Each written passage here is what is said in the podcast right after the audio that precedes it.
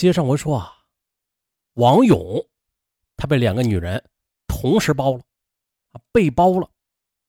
王勇他想啊，这样挣钱很容易，这每月的保养费是三千五啊，再加上自己上班挣的钱，哎呦，不少了。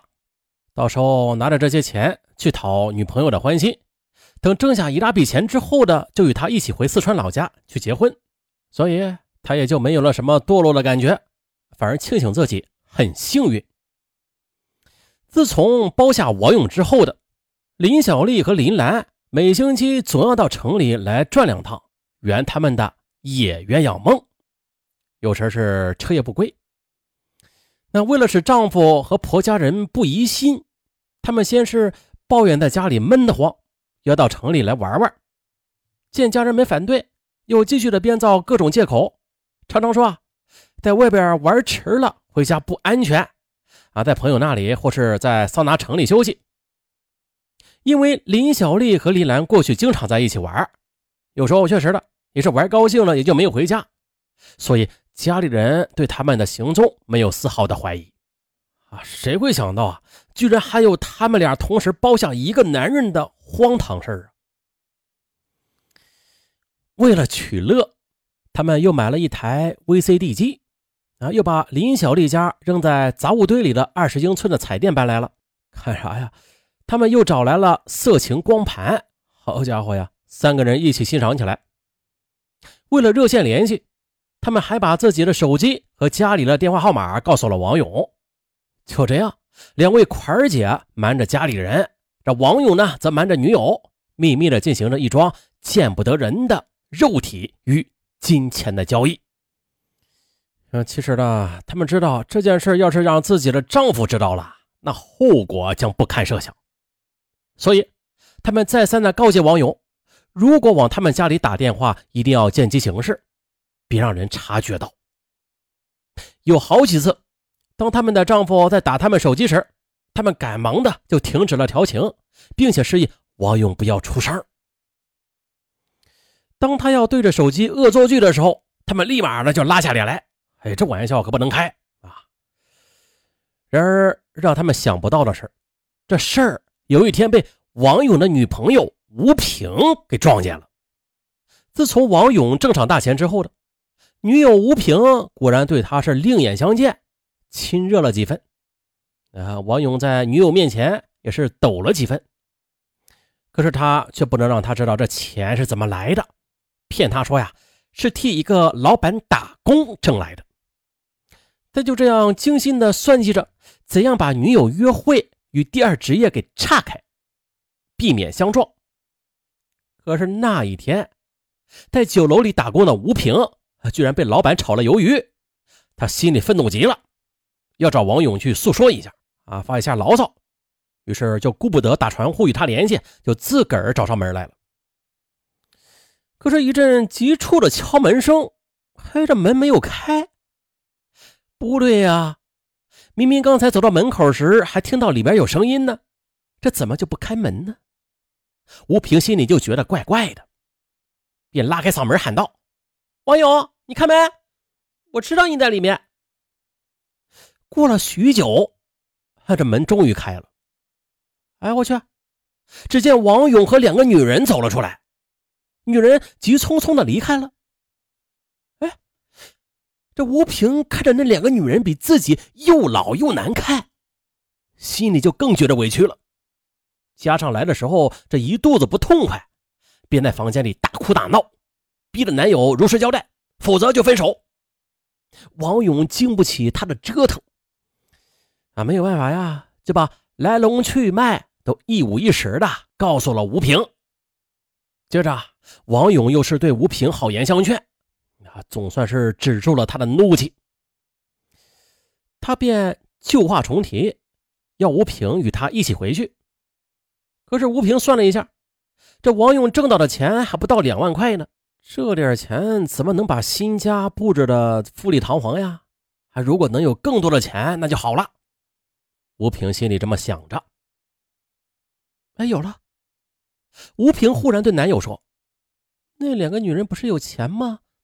那你就敲诈他们一点呗。”“呃，敲诈？怎么弄啊？喂，你这脑筋太死了吧？他们不是怕自己老公知道吗？那你就找个办法威胁一下，不怕他们不把钱拿出来。王勇动起了脑子，最后与女友一起设下了一个迫使他们就范的方法，啊，就是，在他与他们在床上的时候拍下照片，然后以此威胁他们拿出钱来。过了三天的，林小丽、林兰再次与王勇联系时，他对他们说啊，这手头上有架老乡放在他这儿的相机，不如出去到外头玩玩拍照吧。哎，他们觉得这是个好主意，啊，打发一下时间嘛，就同意了。到了下午，三个人又回到了租住的房子里。王勇看了看相机上的数码，还有几张没有照呢，就说：“我们边玩边拍几张写真照吧。”林小丽和林兰没有往深处想，说：“说，哎，这还挺有意思的啊，没有拍过，来来来拍拍拍拍。不过得找个可靠的地方冲洗啊。”当王勇与林小丽在床上时，这林兰就在一旁拍照。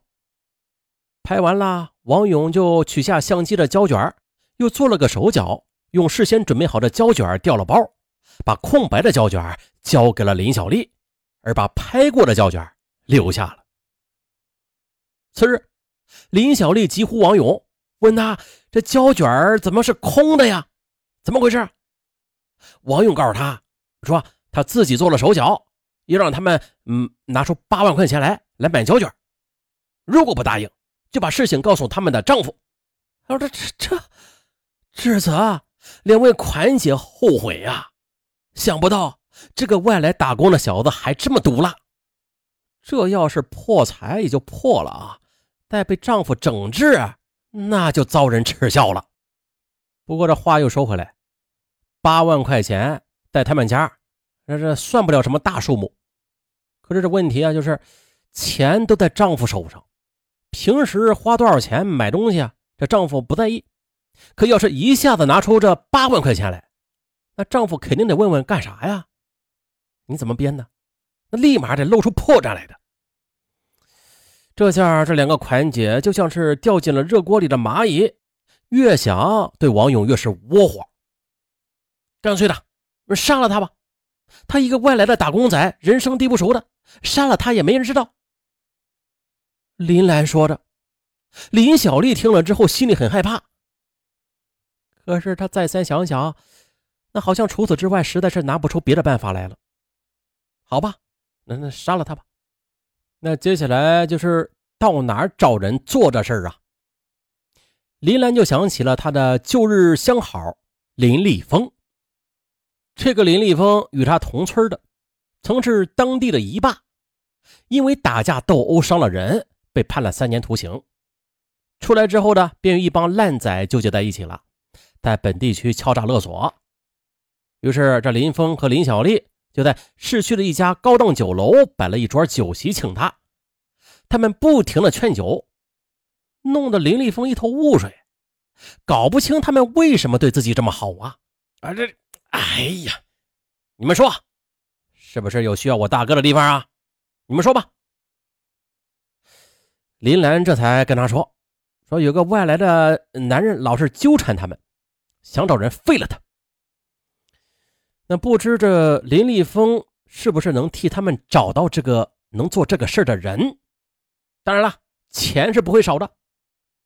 一听这事儿，林立峰就犹豫了。